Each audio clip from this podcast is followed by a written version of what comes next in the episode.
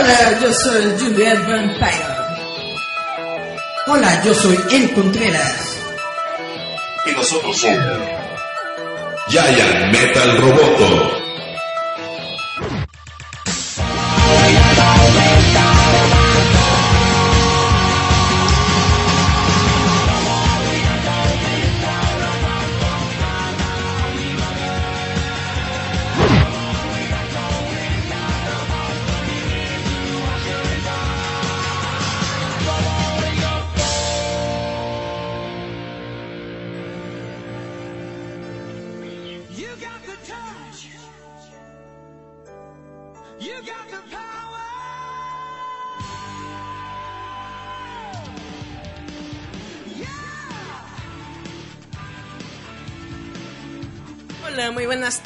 Días, noches a todos los que nos están escuchando. Les recuerdo que este es su programa que es cabelero y salvajemente friki de su radio online Giant Metal Roboto. Como siempre yo me presento, yo soy Juliet Vampiro, estoy acompañada de la maldad encarnada, Eric Contreras. Porque así como Cristo tuvo a Pedro que lo negó y a Judas que lo vendió, yo tengo a Eric. Saluda Eric. Hola, ¿qué tal? Muy buenas tardes. Gracias por acompañarnos una semana más aquí en Roboto. Y precisamente estamos con, con un par de invitadas que ya han estado antes en el programa. Y esta es como la tercera cuarta vez que tenemos Y en van a venir más porque alguien tiene que... Y espero que, que, regre- que regresen más porque precisamente tienen constantemente muchos proyectos y muchas cosas que Ellas platicarnos. sí trabajan. mucha historia sobre ilustración y bla, bla, bla. Y entonces las tenemos. Presenta Julieta. Porque así como Eric es la maldad encarnada, yo tengo a la paladina del cómic nacional. Porque así como la Mujer Maravilla tiene su lazo de la verdad, tú tienes tu lapicero para atrás de todos los que no... Sí, a todos los moneros que son chafones. Tenemos a Pati Pérez Shayera. Hola, muchas gracias. Este, me siento honrada de estar aquí invitada. Y tenemos a Anita. Anita, que es la mejor padawan del mundo, que también le da Ah, sí, duro a las claro. patadas. Aparte es bien rocker, para que no la conozcan. Ah, sí. Y recuerden, nada más échense su comercial rápido de la página de... Siempre se me olvida. Yo digo argonautas, ¿no? No es argonautas. Dicenautas.mx. Para todos los que les gusta o quieren un diseño, una página de web, si ustedes van a la prepa y se lo piden de tarea, pues saben, saben dónde pedir ahí. Háganme mi tarea gratis, este que diga, 5 mil pesos. Ah, sí, sí, no. Cien- 140 mil pesos. No, no El es de, cierto. para quien quiera un diseño, un algo, ¿no? Una comisión o revisar este contenido. Ahí tenemos algunas revistas digitales en venta y ha sido también de la descarga gratuita de Crash Art Magazine que ya. Recuérdales que es Crash Art para todos los niños mecos. Bueno, Crash Art Mag- Magazine es una publicación que hicimos hace como dos meses para que los chavos que quieran publicar en una revista, pues ahora sí que cumplan sus sueños sin necesidad de gente engorrosa que les diga que no y o gente que pues, ahora sí que les diga que no pueden publicar, ¿no? Eh, es, un, es una especie como de revista donde tú puedes pegar ilustraciones, tiras cómicas, links donde tienes tus videos musicales, tus blogs y todo eso. Y es, digital y también tiene el formato de ser gratuito. O sea, tú puedes subir lo que quieras y en esta número 2 vamos a incluir el formato de que puedas tú vender comisiones directamente. O sea, te educan para que no te estén chamaqueando. O sea, tu Pokémon sí vale, porque es tu Pokémon, no es el Pokémon que te están vendiendo en Japón. Sí, Ah, claro. precisamente. Sí. Porque algo que es bonito de todo esto, de, de más que nada de tenerte de maestra que te dicen, chamaco, esto es un trabajo, no es un hobby, como muchos dicen. Y si lo vas a tener de hobby, por lo menos tienes que entender qué estás haciendo con ese hobby, ¿no? Pues, Para que no se quejen que no hay plataformas, que no hay lugares, que no hay formas de dar a conocer su internet. trabajo. Eh, precisamente el Internet nos abre muchas puertas y existen proyectos geniales como este. Entonces denle una, denle una leída a esta revista. También se encuentra en el mismo sitio web, dicenautas.mx. Dicenautas.mx. Igual tenemos este dos revistitas ahí que ya están, es más son tres revistas, tenemos nueve, tenemos este eh, Salary Girl y tenemos No Turbo disponibles ahí en la página hasta el último en shop, ahí es donde pueden encontrar esa sección. Y Crash Art Magazine aparte está en descarga gratuita, pueden ver el número uno y ya próximamente el número dos en pues, ¿qué será? unas semanas, yo creo. Sí, este, como dato adicional, eh, la convocatoria acaba el 22 de, de agosto, así que si quieren enviar trabajos, pueden este, contactarme vía mensaje Yo les mando a vuelta de correo el, mens- el, el correo para que me lo puedan enviar sus trabajos con sus datos, su Facebook y todo. Pero si eres castroso te Very van a good. bloquear. Porque, ¿Cuántos no te han llegado que dicen, yo quiero aprender y te dejan ahí en, sí, yo quiero aprender? Pues dicen si quiero aprender, pero fíjense, fíjense lo chistoso que yo he visto. Hay muchos, muchas personas que están enseñando, pero a veces me pongo a plantear que necesitan no solo aprender lo que buscan, sino que también les uno para vender o, o buscar una plaza laboral, pero muchos cobran demasiado caro y no se ve que se recupere. Y en otros lados puedes ofrecerlo, pero tal vez es por hobby, pero tampoco eres una persona muy dura para enseñarles. Hay mucha gente capaz que sí lo hace y a ellos no los tomamos en cuenta. Creo que, lo que debemos ver es no, no por el hecho de que te presuman un Eisner o algo significa que no tengan calidad. En México hay muchísima calidad de todos lados. Y sobre todo creo que hay que ser autodidacta porque es como les hemos contado de la industria del cómic nacional. Aquí si realmente quieres hacer un- una historieta como tal, así sea lo más fusilado, lo más quemado, haz de cuenta inventaste que Candy Candy es Pokémon y entonces ya es Pago Ranger.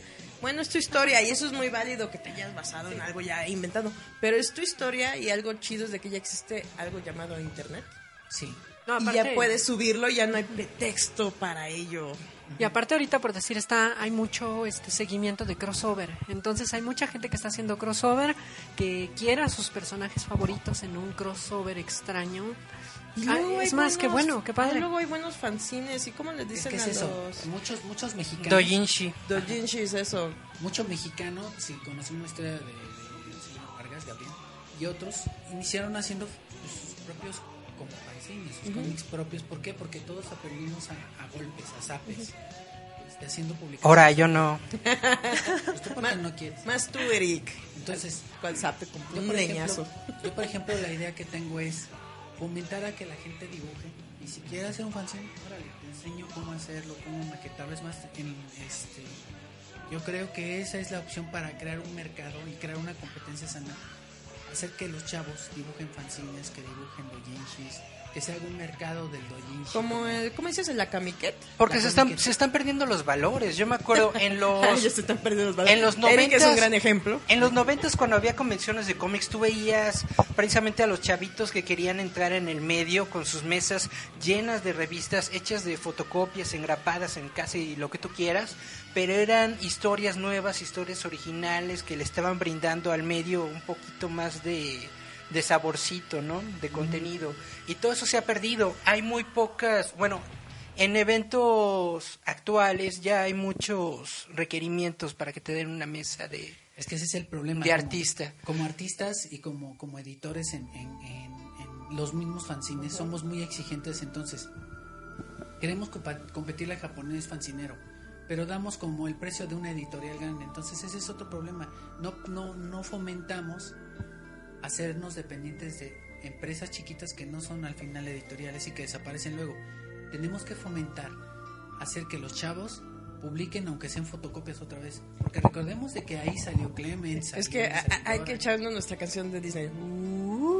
Su, su ídolo Clement salió de fanzines de, de fotocopias, o sea, Hello. Es que antes lo bonito no era, antes de la, la era de la computadora, cuando uno era inocente en estos mundos, agarraba su cuadernito de escribe y ahí hacía sus comicitos y nomás los fotocopiaba y decía, No, ¿qué pasó? ¿Qué, Ya no, ¿qué pasó? "Mua". Si eras profesional, era cuaderno hoja blanca.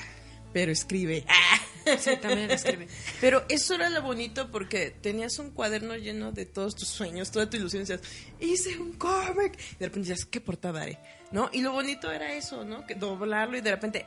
Creo que al empezar a hacer tu propio cómic entendías algo que no tenías idea cómo se hacía un cómic. Y Decías, ¿por Pero qué no me ibas las aprendiendo. hojas, oiga? Ibas aprendiendo precisamente como, co- como estaba diciendo, echando a perder, aprendes. así, o sea, Y, y decías, oigan, estos plumones se ponen amarillos, como que se diluyen y no está chido. Sí, no, y teniendo tantos años en el medio editorial, pues yo vi, digo, a prueba y error también este tipo de procesos, pero después de todo entiendo que los chavos pueden hacerlo ya con todo lo que tienen este ahorita, pueden hacer su propio fanzine. La idea es incentivarlos a que busquen publicar, a que busquen dibujar, a que busquen proponer, ¿por qué? Hay muchos quejumbrosos de la industria, hay muchos quejumbrosos de, de que esto no se levanta. Pero esos, esos no están en la industria, esos no son están industria. margina- es que están marginados porque quieren ser Hay que, hay, que, Exacto. hay, hay- hay que pensar a futuro, hay que ver a futuro, hay que ver lo que puede llegar a A futuro ser. yo vi una bomba atómica. eh. Lo que puede llegar a ser el, el movimiento del cómic en México, lo que puede llegar a ser el fanzine en México. Pero Y esta es a una muy buena opción. El fanzine digital yo creo que es algo que no se ha explotado, que no se ha dado a conocer y que tenemos ahí que se puede dar. Sí, o sea, bueno, sí existe, es más, hay, hay ya muchos dibujantes que han tomado un poco de renombre con cómic digital en plataformas hasta internacionales, ¿no? Tenemos el gusto de conocer, por decir, a Gema. Gema, le mandamos un saludo. A Gemita. Ledesma. Gema Ledesma. Y este, ella lo ha hecho de ese modo, han crecido muy bien, pero casi siempre está el, el rollo, ¿no? De que todos los mitos, ¿no? Ay, necesitas de personas que sean súper profesionales para el medio, necesitas de, de tener una esa- super calidad. Mira, yo ahorita los, los talleres que yo estoy dando, o bueno, estoy ofreciendo, son talleres pequeños y en módulos. ¿Por qué? Porque yo me quiero ajustar a lo que tú necesitas. Si tú necesitas, enséñame cómo armo una revista. Órale, te enseño cómo arma la revista. ¿La quieres física o digital? Órale. Si es digital, te enseño cómo subirla y órale, vas para arriba. Si necesitas dibujar o entintar, órale, un curso. Tú dime cuántos días te puedes aventar a aprender a entintar, órale, esto. Entonces, yo me... me- ¿Con tinta china? Con tinta china. ¿Y plumillas? Plumillas. Oh, what you Cosas. say. Entonces, Hasta con el compás puedes. exacto, entonces no solo no solo se requiere que los chavos empiecen a aprender, no solo empiecen a pensar que el mito de Marvel es llegar llegas lejos porque no puedes. La idea es que tú como como cha- chavito que quieres este esto como hobby. Bueno, hasta señor, sí, tienes 40, Un pero tu señor, sueño hasta es adulto. eso. Si tú lo deseas, lo puedes lograr. Si tú Exacto. quieres el cielo alcanzar y Exacto. las estrellas. Y el sentido es ese, o sea, si tú, ¿Tocar? si tú, como, si tú como persona con, con un dedo apuntando hacia enfrente puedes decir, o sea, te piden muchos requerimientos para publicar, pero ahorita ya la tecnología te ayudó. Es que puedes poner hasta el cómic más pedorro y a la gente le gusta. Es que, mira, por eso te digo, ofrezco asesoramiento también para todas esas plataformas, para que crees tu página. Si quieres vivir de esto, te enseño cómo se hace. Pero también no, es, no te pongo a decir... ¿Cómo a- se llama el del conejito? ¿Totopo? Totopo. Deja al tío Totopo en paz. No, pero es un ejemplo de que hasta lo Es más que chusco Hay, hay algo que, por puede ejemplo, tener su la- carisma. La gente no aprende del tío Totopo. Él nació por la burla que veía en un grupo En de dibujantes. demás, o sea, él dijo, voy a reflejar tu estupidez aquí. Pero la gente piensa, no, es que las así. No, desde un inicio él puso, yo me estoy burlando de ustedes. Y por eso cada vez que lo atacan dice, pues tú me estás dando material solito, compa, tú solito te empinas.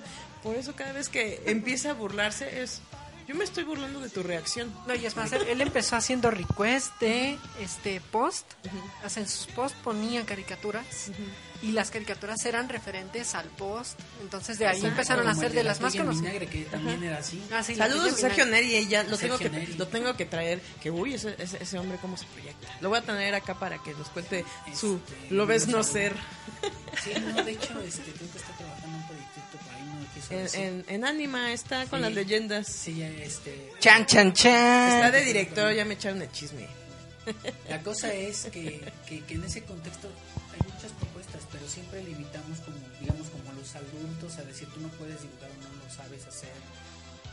Que no les ofrecemos eso, o sea, muchos de los que son viejos compañeros o los que no son compañeros míos alegan este punto para decir tú no lo puedes hacer porque no es profesional, pero es el enfoque de temer que exista una competencia para que predomine. una Para ser profesional, simple y sencillamente necesitas ser constante. Necesitas estar trabajando y trabajando y, Y no dejarlo. Eso es ser profesional. Y Trabajar. retado, es que imagínate, tú así uno, una persona baquetona de 48 que dijiste, oye, apenas llevo dos años acá haciendo comicitos. Ves un chavito de 12 años que dices, no manches, o sea, este nació dibujando, te motiva a ti decir, bueno, hay que ganarle y ponerte al nivel porque las nuevas generaciones me están ganando, pero muchos de esos chavitos ya tienen tablets, o sea, que sus papás le compran la tablet, tú tienes que trabajar para tu tablet. Y si eres adulto igual, en el caso de Man. O sea, vean, el señor lo hizo por sus depresiones porque no tenía trabajo. Entonces dice, me voy a meter a dibujar manga. Me voy a proyectar aquí. Y le enseño, y le enseño, y quiero ver si me, si me ofrecen trabajo. Pues hago mis tiras cómicas en el Twitter. Se empezó a hacer famoso el señor. El dibujante este que acabó, este Yusuke, este agarró y lo buscó. Oye, ¿para qué ¿qué onda? O sea, me gustó tu, tu trabajo. ¿Cómo le que hiciste para tener tantos seguidores? Yo, yo quiero, es una quiero página diaria. Exacto. Señor Yusuke, yo quiero ser tu ayudante. No, no, no, no, no, no, tú sigue tu obra ahí. Y hacemos un trato y pues ahí tú ganas y gana por como se ve. Ya viene el hecho desde que One Punch Man ahorita es un éxito. Pero es de un cuate que era, iba a ser oficinista, no encontró trabajo y en sus ratos de depresión o ratos libres porque trabajó en un Lawson's, hacía bocetitos. William, No, es que eh, en Japón hay dos, dos, dos, dos tiendas, cadenas de tiendas de conveniencia. Una sí, Lawson- que son como el 7-Eleven y esos son. Sí, con letras así como de vaca eran los, los Lawson y los Family Mart que es como, como Sa- sales de, de- de cualquier metro y hay una y un Sí. pachinko. un pachín. Un Lawson's William. Pero eh, es que eso es lo que eh, siempre hemos dicho sobre los cómics. No te limites a decir, "Oh, es que tiene que ser como Marvel o DC y hay que inventar el luchador sagrado. No, No tiene que ser como eso Marvel, no tienes que ser como. DC, no tienen que ser superhéroes, no tienen que ser luchadores, no tienen que ser aztecas, no tienen que ser Olmecas nada. ni mayas. Puedes ser tú en tu cuarto echándote una Es mi enfoque de, de Firma. decir que, Exacto. que si dibujas, si eres mexicano, no necesitas poner una bandera dentro de, de- de- del cómic. El valor te lo das tú con tu desempeño y con la dedicación que Y la identidad, porque es como, por ejemplo, lo que decimos, eh, hemos dicho, ¿no? En varias ocasiones sobre los estadounidenses que retratan la vida de Estados Unidos, Eh, los japoneses ah, la vida de en Japón, los chinos ah, la vida en China. ¿Por qué los mexicanos se aferran a, a decir México es un lugar donde compras tacos y los tacos creo que son más gringos que Perdón, pero México es un lugar donde compras tacos. En pero- cada esquina. Pero es, por ejemplo, es que ni siquiera aprenden. Los japoneses han reinventado demasiadas veces la imagen del samurái, de ninja, y aquí no saben rehacer un charro. Es que, Lo que pasa es que en Japón se tienen años y años y años de ver la cultura, de reconstruir la cultura, de volver a renovarla y darle nuevos bríos. Aquí ni siquiera se ha podido hacer una sola vez. mira, la la Eso, cuestión- eso es lo triste. Tomen nota, chaparritos. yo creo que más bien, Rehacer a México. yo creo que más bien tiene que ver con la, la- la asimilación cultural que tenemos de Estados Unidos con respecto a posguerra. A posguerra. Ay, dice, ¿qué nos vamos a Posguerra. Pues ni modo. ¿Cómo dicen? Supieron, guerra, ¿no? Supieron paz. que, Que fue lo de... todo. lo de después de lo de MacArthur cuando los cuando los salva de morir de hambre porque Estados Unidos no quería darles este ya después de la bomba ya no querían ni siquiera ayudarlos MacArthur dice sabes qué vamos a darle los sobrantes porque matarlos de hambre después de haber visto lo de la bomba no y es y es por eso que sobrevivieron realmente Posguerra. pues guerra Ni paz. ¿O cómo- ¿De quién era esa rola? Ya no me Ni guerra, ni paz, que poco tú me das. No me acuerdo. Eso lo sabe Eric. Esta es una canción que pidió Eric. Se llama Yeah, yeah. de Vampire Queen de Olivia Olson. Olivia Olson es la que le hace la voz de Marceline y aquí ha- hace una nueva versión de dos canciones muy famosas de Marceline. Porque está bonita. Vámonos a esta rola y volvemos. Yeah. Slow dance with Radio enciende tu mente. I just wanna slow dance with you. I know all the other boys are tough and smooth, and I got the blues. I wanna slow dance with you. I wanna slow dance with you. I just wanna slow dance with you. Why don't you take the chance? I got the moves I'd like to prove. I wanna slow dance with you. I don't know what to do without you. I don't know where to put my hands. I've been trying to lay my head down, but I'm writing this at 3 a.m. And I don't need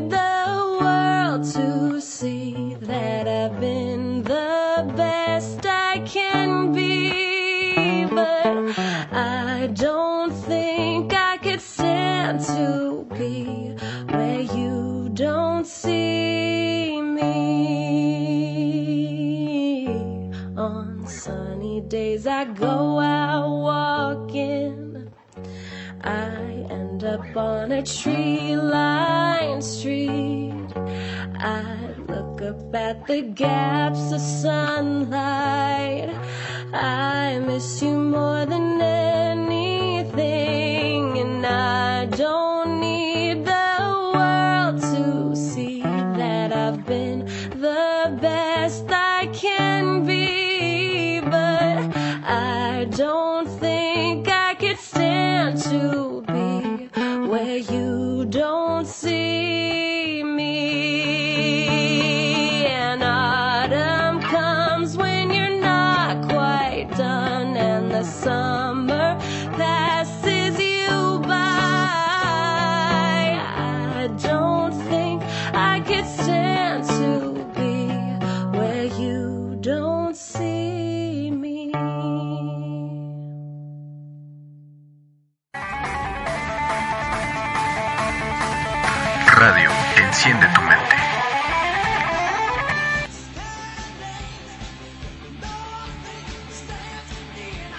Y volvemos allá y al Metal Roboto, su programa de sexo casual. Ah, no es verdad.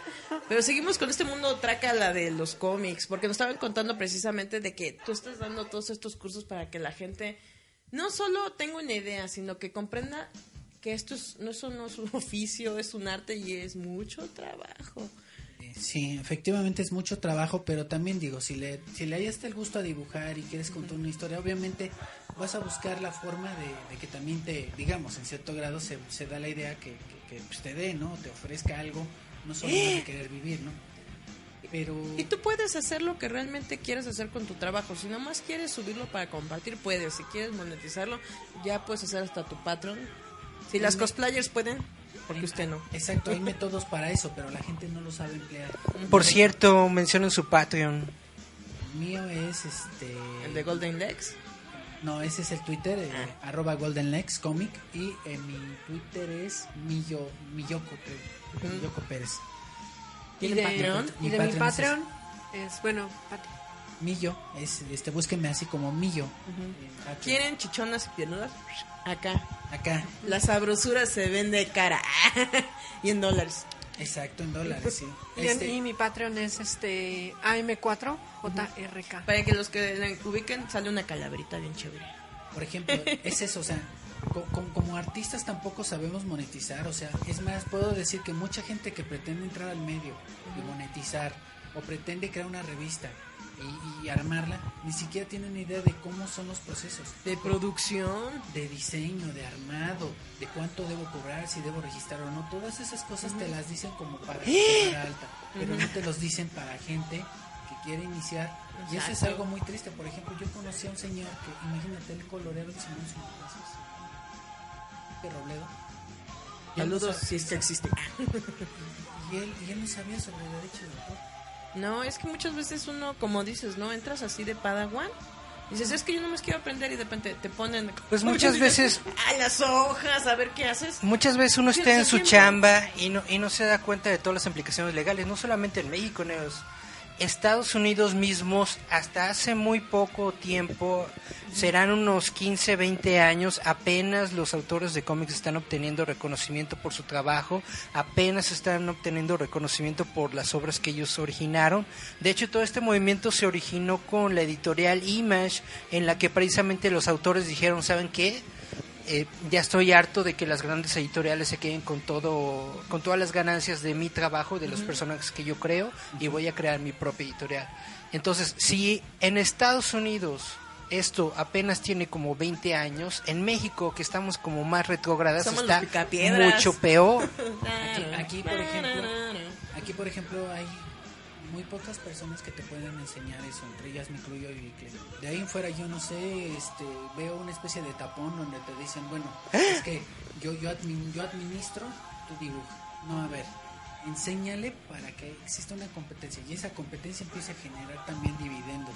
No es por decir quién es el mejor. Aquí la idea es decir que empiece a darse un mercado como, como el fanzine como el de los 90, que fue donde proliferaron muchas propuestas, pero esas mismas propuestas fueron ahogadas por la gente que no proporcionaba esa información para que siguiera viendo. ¿Qué pasó? que toda esa gente pues acabó haciendo empleados godines porque simplemente vieron que, que, que no había un apoyo, había una decepción. No, la idea es fomentar a que publiquen, fomentar a que dibujen y que de ahí si la gente tiene la vocación o el gusto de hacerlo, ya se divide en eso.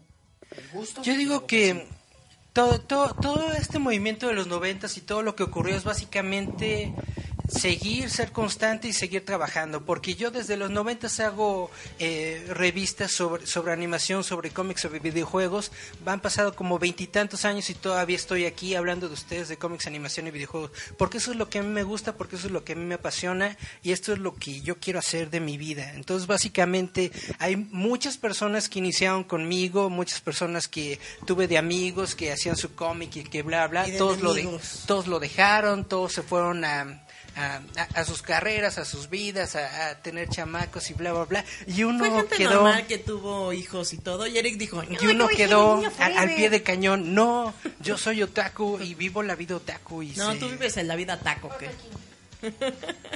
No, vean, no sean como Eric, porque si la gente de bien por lo menos dijo, yo voy a tener un trabajo, voy a vivir. Y Eric dijo, no, la vida ñoña forever. Y aquí está el ejemplo, no lo tomen. Sí, no. Yo vivo, por ejemplo, yo, yo, por ejemplo vivo de esto, ya llevo más de 25 años. Eh, empecé con, imagínense, empecé con Domo, seguí con Chicas Trabajadoras, seguí con este, con Animotion, seguí con Parodias TSX. Y actualmente pues estoy trabajando con este, este, promocionando el libro de Star Wars. O sea, no es tanto que no se pueda. Es más bien cuando dices, yo ya voy a cobrar por lo mío, no sé ustedes. Claro, claro. o sea, Por cierto, hay que hablar del libro de Star Wars. No, olvida. Hay que hablar de lo más chido. ¿Tú crees que sí prolifere la ley ante el porno? Porque dices, oye, mi modus vivendi ¿Hay una ley antiporno? Hay una ley antiporno que manejaron contra la trata de este en la cama en el ¿cómo se le llama esta la- esta de justicia? Ujú. Donde te están Los diciendo jueces que- de la Suprema Corte. Sí, de la Suprema Corte. Bueno, esto ya lo habían aplicado en los 80, hace muchos años, en el 82 para ser precisos. Eh, la situación es que no puedes usar este todo material que esté afuera vendiendo y explotando a una mujer. Se considera delito y puedes pasar 15 años de cárcel. ¿Y a un hombre? Bueno, Se llama Shota. Ah. no, pero es que eso es, por ejemplo, hay mucha gente como tú que las comisiones es yo quiero una vieja chichona con una cola del tamaño de mi casa. Te afecta porque es tu trabajo, ¿no? Al final. Sí, pero mira, aquí hay una cuestión. Yo en ese punto no uso personas reales, no uso personas este, explotadas, no dibujo menores de edad. Tengo yo mis propios parámetros que no dibujo. Entonces, este, no mezclo violencia. no Claro, mezclo uno, uno, uno tiene que crear su propia ética laboral de lo que haces y no haces, ¿no? Aunque hagas este tipo de trabajos eh, eróticos, hay un Y hay límite. una diferencia entre el erotismo, este, el erotismo adulto y la pornografía. La pornografía es, es, es ya desmedidamente comercial y estás vendiendo kilos y kilos con un video de una persona que a lo mejor sí fue tratada o, o es una persona que lo hizo por gusto. Ahí es donde vemos que hay un hueco legal y un problema muy serio porque no podemos dar esto por hecho, pero sí vemos conveniencias dentro de la Suprema Corte. Ahora, Es que les dijeron, les vamos a quitar su dinero. Ah, creen que lo harán. Pues ¿eh? básicamente yo siento que es perso- son personas que no saben de- del medio, que no saben de las cosas, simplemente se ponen a dar pues sus ideas para ganar eh, votos de, la derecha católica Ña, ña, ña. de- Pero- del país. Pero mira, a final de cuentas creo yo que, la, que aquí el punto es entonces si van a prohibir eso, que prohíban, cree- que, que prohíban a la gente tener hijos también, porque se Por favor. Sino con el sexo, ¿no? Entonces, aparte de todo, No yo, es cierto, este, es, es- según cuentan es una palomita. yo es muy raro que ya... Lo ya que deberían prohibir es de que después de que tengan a sus hijos se pongan como 80 mil álbumes de fotos en Facebook a mostrarlos. Sí, ya sabemos cómo es, gracias. Es que también algo que, por ejemplo, yo digo del Facebook, tienes a tus hijos y les suben como 80 fotos, hay muchos pedófilos ahí y los ponen hasta de portada. El Eso a mí me da problema, el problema es que ponen su dirección y ponen dónde están, ponen la ubicación del lugar, así como, como el sujeto organizador. Este, Yo no creo que haya tanto problema. Si hay gente eh, ah, hubo- dañadita de la cabeza y que te quiere hacer daño, lo recuerda- tanto tanto online como offline Sí, claro, existe claro. toda esta gente. Pero Entonces acuérdate de no. la muchacha que fue a, a que le regalaran ropa, la ubicaron en Facebook y ahora ya sabemos qué pasó. Justo fue el mismo día que promulgaron esta ley. Ahora, yo generalmente comisiones de esas no recibo muchas y las recibo de Ah, Es que los alemanes son bien cochinones. No, aparte de todo, yo diría que... que los alemanes. Uy, los hay diversos- Hay alemanes. diversos, hay diversos criterios y actitudes. Entonces, aquí generalmente piden fanart, piden ilustraciones, piden personajes, piden caricaturas. Orgías de Pokémones. No, fíjate que aquí... Lo furro es lo de hoy, ¿no? Nos contó Ada que una vez le mandaron a comisionar una orgía de Pokémones y ella dijo, Saludos, tú di Ada. cuántas Pokémones y esa orgía se hará. ¿Cuántas pokebolas quieres ahí alrededor? ¿no? Así como ring de batalla. ¿no? Sí, es que eso es lo que dijo que Pero- yo- ella no hace y de repente, échate una orgía de Pokémon. Digo, Y ella, no, no, no lo iba a hacer, pero me pagaron ¿Por 80 mil, Pokémon? 80 mil dólares. Saludos a Ada, esperemos que volver a atenderla en un programa.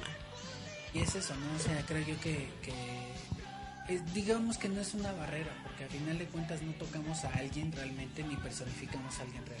Tomamos- No, porque como- muchas veces eh, eh, las comisiones son de, ah, yo quiero una historia así. Pero si ya te dicen, con estas personas es... ñe, ñe, ñe, Entonces, si yo pido una comisión de Natalie Portman acá con dos Ewoks y un Wookiee por Detroit, ¿no, no se puede? No procede. Bueno, aquí, aquí en este caso no procedería porque esa persona no se presta para eso. O sea, no usas el... En mi imaginación sí se presta para eso. No, no, no, pero, pero para los magistrados no. O sea, ahí ya es un hueco legal que existe, además de que es extranjera y que es una persona inalcanzable. Ahí podemos decir que es un personaje ficticio que a lo mejor estás usando. Bueno, y si no es Natalie Portman, si no es la eh, princesa Midala.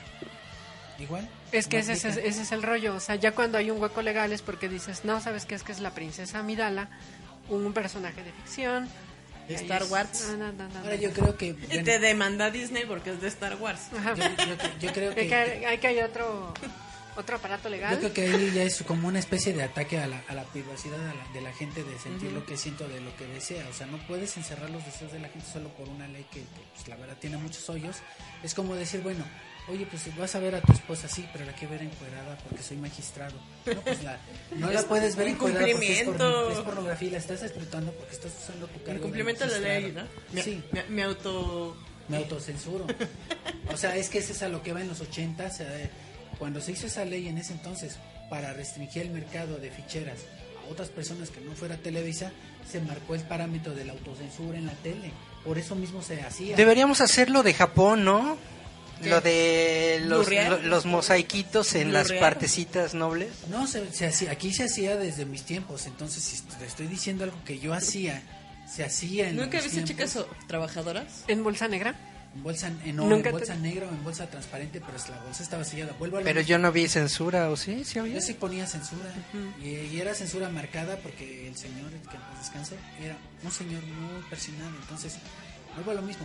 No puedes decir eso porque estás prestando a la autocensura favoreciendo a alguien. O sea, eso es lo que se ve y en los 80 se hizo. ¿Y por qué? Porque Televisa estaba monopolizando el punto de la sensualidad en sus series, pero no pasando al parámetro. Pero eso sí bloqueaba lo de sus producciones y películas porque le seguía dejando dinero a ellos. Por eso Min May hizo carrera. Sí, por eso mucha, muchas Y por eso la risa en vacaciones solo llegó al 8. Bueno, que ahorita hay una versión en internet. Creo que está la 11 en internet. No más, para que veas, continuó.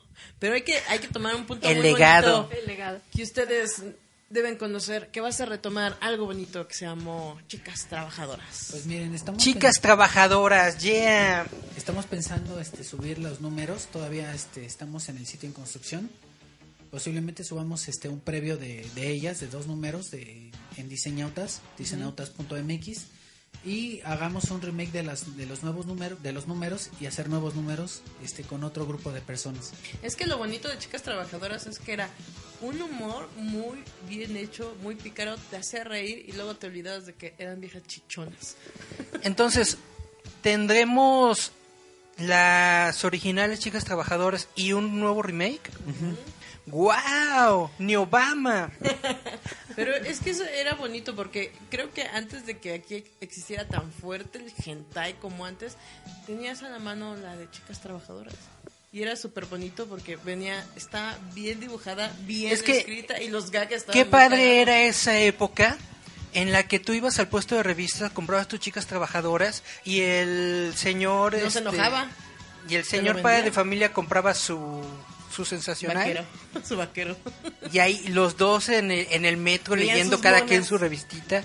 Qué bonito, qué, qué padre era la vida. Pero lo, lo bonito eran las historias, porque mientras el señor Bigotón leía ahí que acá en el viejo este y la vieja Apache, y, y porque era un amor muy pasional, uno leía, ah, me qué cagado. Es que la- las historias de chicas trabajadoras eran literal una chavita que intentaba hacer algo, pero era en extremo torpe y caía en las redes de la lujuria. Es que, es que era muy divertido. Sí, Ahí, ahí está uno de, de donde sale, creo que el monito, ¿no? sí, el monito de alambre. Sí, es el de la chica de la pantalla. Muy bueno. Y aparte otro que está muy divertido es el de un, este, en las pompas fúnebres, que era de Moraliuk. Bueno, El es de guion Moraliuk. está escrito por Morales, le, le enviamos un saludo, lo vimos en la unboxing. A él sí, de- denle dinero cuando lo vean. Dile Este, gracias por su menciones. Que apoyen o compren Gracias por video risa también. Sí. Ahí, ahí, ahora sí, apliquen la anita, saquen la tarjeta, lléveselo. Sí. A usted sí me hizo reír. Videorrisa. Hace ratito que estaban ah, hablando de parodias y cosas así y revistas de la época. Yo me acuerdo mucho de Videorrisa porque Videorrisa fue una revista que estaba en puestos de revista, estaba hecha por Es, una es una editorial revista que te enseñaba a decir. y eran pa- y, y eran parodias. Era, era Arjoma que posteriormente se convirtió en Edito Poster y yo acabé trabajando para ellos. Entonces este yo conocí al señor Flores, me regaló algunos números que ahí también tengo. Y estaban bien bonitos. Es que eran bien cagados. ¿Nunca viste el de Chucky? Edit- Editoposter también son los que sacaron las de Odisea Burbujas. No, ese Con era los Disco Poster, stickers. pero era Ah, edito- Disco Poster. Pero esa creo que fue editorial Mina. Era mina. Era Mina. Pero eso, es que eso es lo bonito de, de recordar. Es que también en Videorrisa hay también eh, bellas viejas chichonas, sí, sí les ponen sus pezonitos, eran puntitos, pero estaba bien cagado. Es que yo es lo que digo, cuando ves eso de manera risible, no le encuentras el morbo, te estás divirtiendo por la historia. No es más, lo- los chistes eran muy, muy divertidos, porque luego después nada más veías así que era ilustrativo, tenías a la muchacha así toda voluptuosa, pero el chiste era de que el tipo va leyendo la revista, de repente se le va la vista y puma, se, se- se da un Sí, trancazo. es que había eran demasiados gags de pastelazo muy, muy chidos. Sí, había muchos de pastelazo. Pero nos vamos a nuestra siguiente rola. Chan, chan, chan, chan. Otra rola que pidió Eric, porque ya saben cómo es Eric. Dice que Taco Forever, Never Pizza. Esta canción se llama... No es cierto, esta la pidió Anita. Es verdad. Es la famosísima canción de Boing. Boing. Boing. Del tío Horacio para todos los niños de corazón. de 31 minutos. Vámonos, Eric. El personaje favorito de los niños de 31 minutos. Otro que se rehusó a, a- a cambiar. Ese es ese. Boing,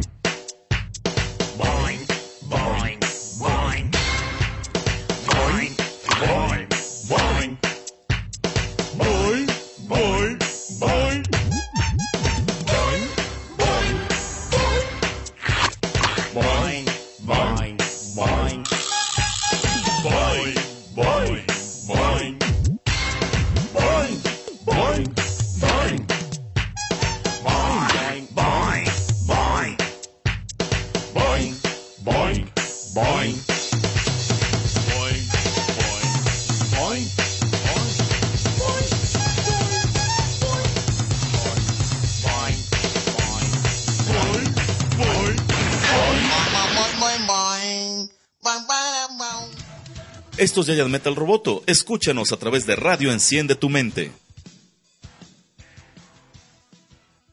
Y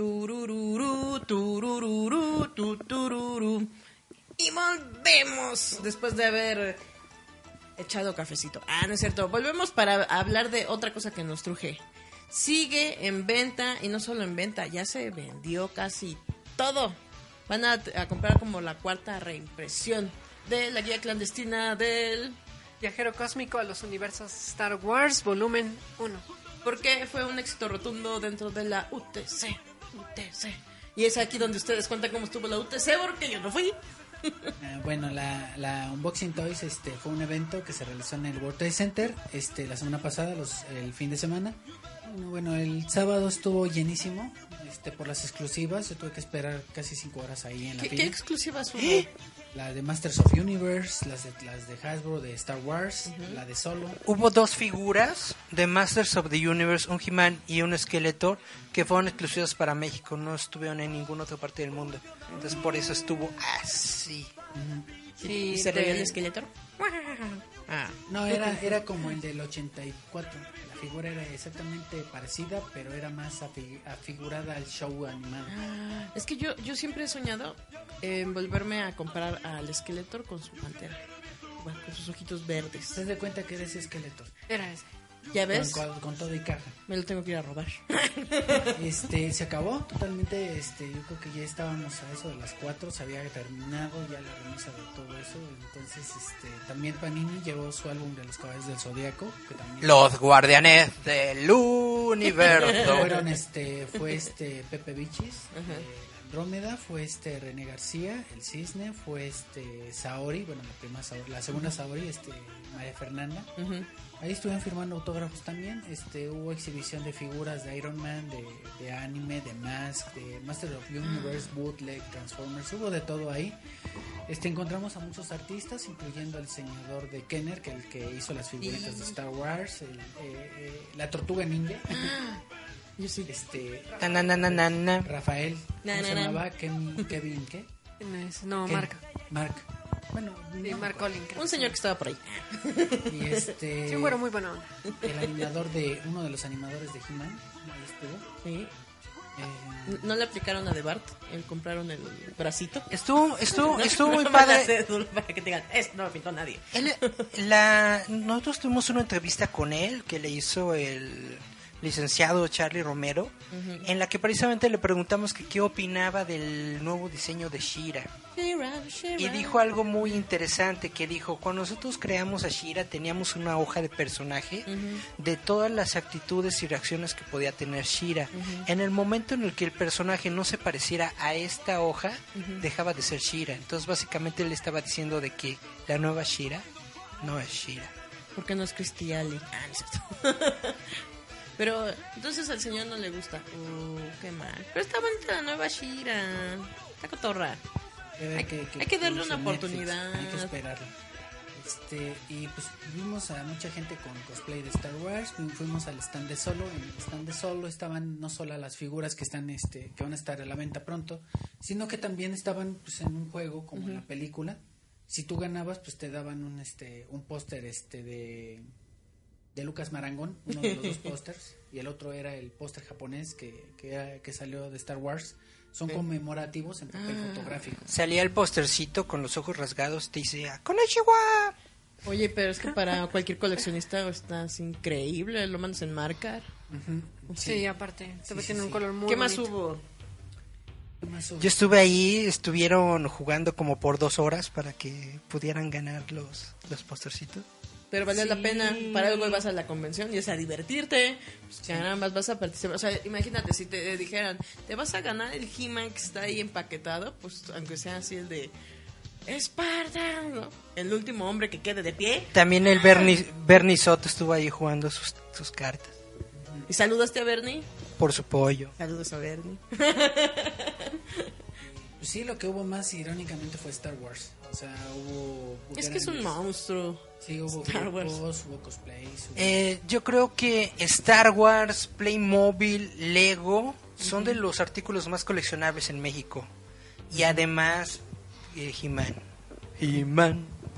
Es que no manches. Es que, por ejemplo, cuando vi el, el documental de cómo creció He-Man, pues era para vender. Me sorprende cuando dicen, ay, no, es que nos parece...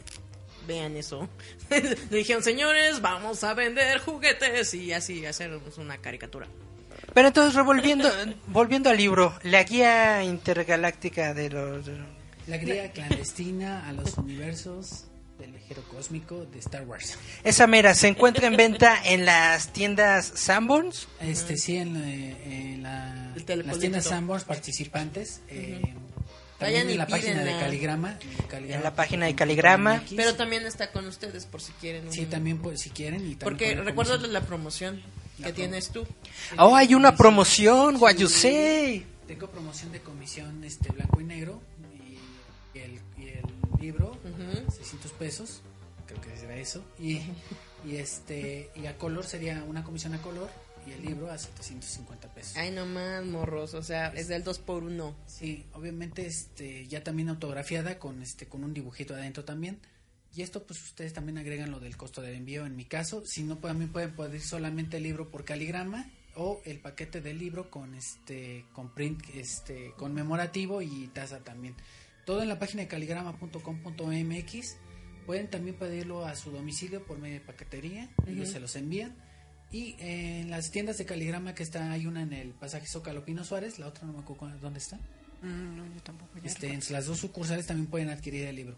Ah, véanlo ahí en internet. Le recordamos que este libro es precisamente una guía sobre las películas de Star Wars, sobre la trilogía Es- es, original. este, no, eh, la guía en realidad es un, li- un libro que te ofrece toda la cronología e historia Toda la de- cronología. el- del universo. ¿Usted de no le Wars. entiende Star Wars?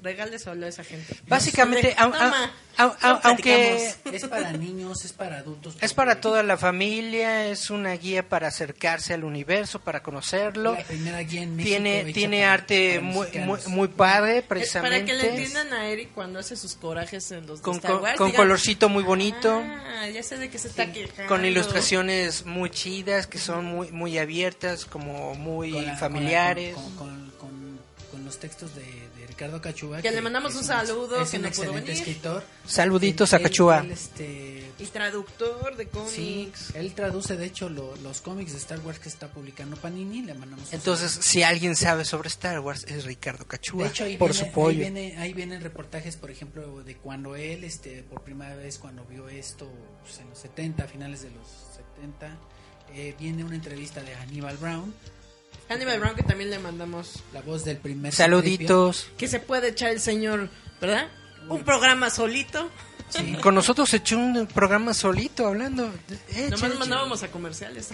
Haz de cuenta que la- van a ser cuatro libros, ahorita el primerito y el segundo van a tratar sobre el universo, este, el universo canon, que es el universo donde vemos las películas, los cómics, los cómics oficiales, digamos, que tienen una especie de línea de tiempo con las películas. Y ya después viene el universo trucutruco que Los universos- pocos le entienden. El universo expandido, que son los otros dos libros este, que vienen con todo lo que vino después de las películas. el expandido va a ser el 3 y 4 El 3 y 4, el 1 y el 2 son el universo canon. Y este, Es más, Ricardo está teniendo problemas para comprimir lo que va a ser Legends en un libro. Sí, o es sea, Es que ustedes no saben, es una joda. de- Este, pero es que son es que son más de 30 años de historias Exactamente, entonces el arte pues bueno fue idea de que como Disney no nos quiso pasar el arte, este, tuvimos que crear el concepto de crear niños jugando cosplay este, con cosas económicas, entonces ahí son niños que están jugando a esta afición que todos jugamos en una nave de cartón llamada el cartón milenario. El- La nave es mexicana, entonces pues está hecho en México, ¿no? Y es cuando dices, me la pelas, derechos de autor. no, pero eso es lo bonito porque eso lo enseñas en tu taller, el de, ok, Ajá. vamos a hacer esto. No ¿Cómo, sabes cómo hacer que Disney me la pele? no? No, No, sino más hacer- hacer todo, que te digan, a ver, haz esto, y tú digas, ok, vamos a hacer, reinterpretar un personaje o vamos a hacer un personaje que no O existe. crear un punto identificativo hacia la gente. O sea, lo que nosotros buscábamos era un punto identificativo con todo lo que nos gusta: el cosplay, los juguetes, las figuras. Y la imaginación bonita. Ajá. Pero, pero eso es lo bonito porque eso tú se lo vas a enseñar a la gente que eh, pues, entre en tu taller. Ajá. Que por ejemplo a lo mejor te diga, pues es que yo quiero hacer algo de Star Wars. Espérate. Pues, Yo te enseño cómo se puede as- trasladar ese concepto a ya dibujado, ¿no? Que muchas veces no eh, dices, es que si no hago exactamente lo mismo, no es lo mismo. No, por eso hay que reinterpretar y por algo uno es artista. Tienes que reinterpretar todo para que la gente entienda. Vean qué chévere.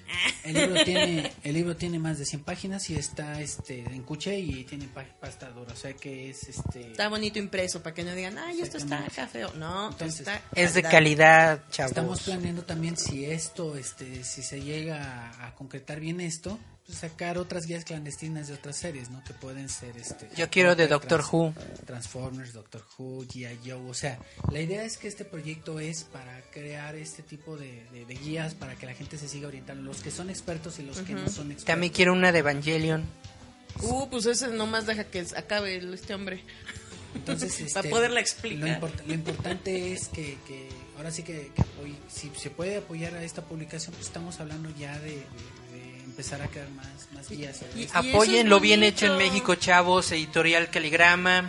Apoyen el, el, arte, toda la investigación de, del señor Cachúa. Realmente es un muy buen libro, una gran recomendación. No, y aparte, ¿sabes qué es lo bonito de este libro? Es que para toda esa gente que nunca entiende de qué trata la película, dice, ¿por qué les gusta Star Wars? No, pues se lo regala y dice, mira, acá. Te explica por qué a la gente le gusta, para que le entiendas tú con monitos. Y diga, ah, mira, no, para que por lo menos sepan quién es ¿Que por qué Lando le entra con las maquinitas? Pues porque es pansexual el señor. No, pero por eso es lo que te digo. Mucha gente, ¿cuántos no has conocido que te dicen, ay, es que yo no sé qué es esa cosa? Se lo regalan, morritos. O sea, así el de, mi mamá no comprende, pero este sí te lo avientas porque más que nada, como viene dibujado, muchas cosas dicen, ah, ya entendí". Morritos para, para sus novias eh, que quieren ser geeks, pero no son geeks. Para que no les pregunten durante la película. ¿qué Para es que no les anden preguntando en la película, le dan el libro. ¿Por qué se murió ese? El- lee tu libro. y eso es bonito porque, sí, como dices, si hay bastante apoyo, pueden hacer otras guías de un montón de cosas, hasta de caballeros del zodiaco, porque la gente sigue buscando caballeros del zodiaco. Les dan pauta a ustedes a seguir mostrando así el de, usted no sabe, no se preocupe, no es el diccionario Larus, es su guía clandestina. Claro, claro, o sea, y, y eso es lo bonito, la guía tiene muchos datos de todas las películas, inclusive datos que no vienen en las películas, pero viene explicado desde cuándo este se ordena este look y todo eso. O sea, desde las batallas clónicas hasta antes de dichas batallas con Para que sepan que Darth Vader no es robot. Exacto, no. Es Ah, un sí. señor atrapado en un robot. Es que está mochito. es que mucha gente sí, te lo juro, pensaban que era un robot. Yo cuando dije, no, es un señor que está mochito. es el síndrome Robocop. Es Pero- más, mucha gente todavía en, en los ochentas creía que era un robot. Y ya hasta que se hace todo lo que son las primeras. Ujú. Ay, o sea que si hay una persona adentro, pues sí, o sea, dices, ¿qué no entendiste la película 6 que decía soy tu padre? Pero está más bonito el de, aquí no lo resumen el de qué, una ranita verde obliga a un niño a matar a su papá. no, aquí viene más bonito. Ajá, sí, sí, sí, sí. No, y aparte aquí, lo- una de las cosas que por decir para personas que se sean muy, muy, muy clavadas con el rollo, la cronología viene muy bien explicada. Es que está hecha por Cachua, o sea, hello, o sea, el señor no solamente es fan, vive de esto. O sea, él sabe, él tiene de primera mano lo que usted todavía no ve y él sí dice, mira, mm, contexto, hay que traducir. Porque es algo que nos decía mucho Cachua de cuando traducía los cómics. Dijo, es que de repente eh, traerlo al español, decías, no tiene significado, hay que darle algo que la gente entienda. Sí, precisamente. No, y aparte una de las cosas que él comenta es de que él lo que hace es de que trata de manejar los modismos de las traducciones de las películas para traerlas a los cómics. Porque hay muchas cosas O sea, que, que no se pierdan el, de traducción. Que es lo bonito po- que nos platicó precisamente Cachua de su trabajo. Es que yo estoy leyendo y digo, esto no se De hecho, Pero uno, hay de, que hacerlo y uno de los cómics que él está traduciendo son los de Star Wars manga. Ahorita creo que ya está a la venta lo- los primeros tomos del Imperio contraataca ya. Ya de estar cañón, porque si es difícil traducir al inglés, debo traducir en es- japonés, que es otra cultura y otra forma de ver las cosas. Wow. ¿Y dice quién lo dibuja? Son varios dibujantes. Son tres varios. dibujantes diferentes. Porque ¿quién lo estaba haciendo en Estados Unidos? Este, cuate? Tomoko Taseko y Bueno, en las portadas, todas las portadas las hizo Adam Warren. Adam Warren. Adam Warren. Para los interiores ya se eran otros artistas, pero... Que Adam Warren es grande ese señor. Ese, sí- ese sí fue a estudiar manga en Japón. Ese sí es Dios en Japón. Pero él logró lo que yo siempre le dije a Cachua, ¿sabes? Él logró hacer algo bonito. Agarró lo americano y lo japonés y dijo, reproduzcanse. Y Sí. logró grandes cosas. Sí, hizo una fusión muy interesante, bastante. Porque toma mucho lo que es este, eh, digamos, eh, la animación, no la animación, ¿cómo se puede decir? La estética gringa con carita japonesa. Y lo logró y le quedó precioso. Y nos dio Power Girl y piedra, papel y tijeras y demás cositas. Y digo, o sea, hello, sí el, se puede. el Bubblegum Crisis este, americano que El estaba... Bubble- el Bubblegum Crisis eh, pensaban que era este de él. Dijo, no, Sí. es japonés. El Barbed Wire. Sí, pero es que les digo, sí se puede, morritos, nada más es echarle galletita. ¿Qué otra vez? a- a- ya ves, Eric, nada más me andas pisando, ¿qué es eso? Uno que viene con inspiración. Me quitas mi mood. Bueno, nos vamos a Rolita, dice Eric. Esta sí la pidió Eric. No es cierto, esta también la pidió Anita. Se llama la rola de Touch, porque te tuchó tu pompi, de Stan Bush, porque te tuchan tu buch. Vámonos a esta rolita y volvemos con Giant Metal Roboto, su programa sabrosito y que es que bebé. Recuerda que estás escuchando Giant Metal Roboto a través de Radio Enciende tu Mente.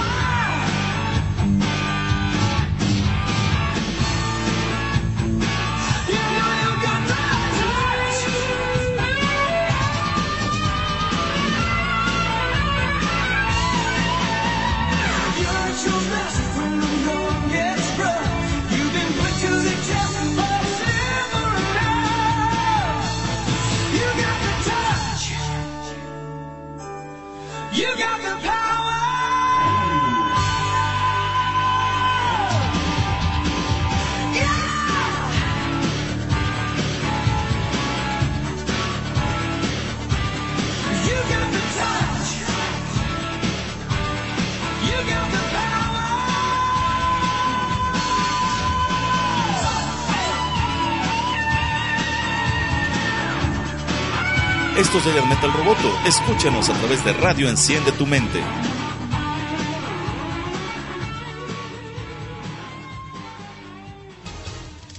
Radio, enciende tu mente.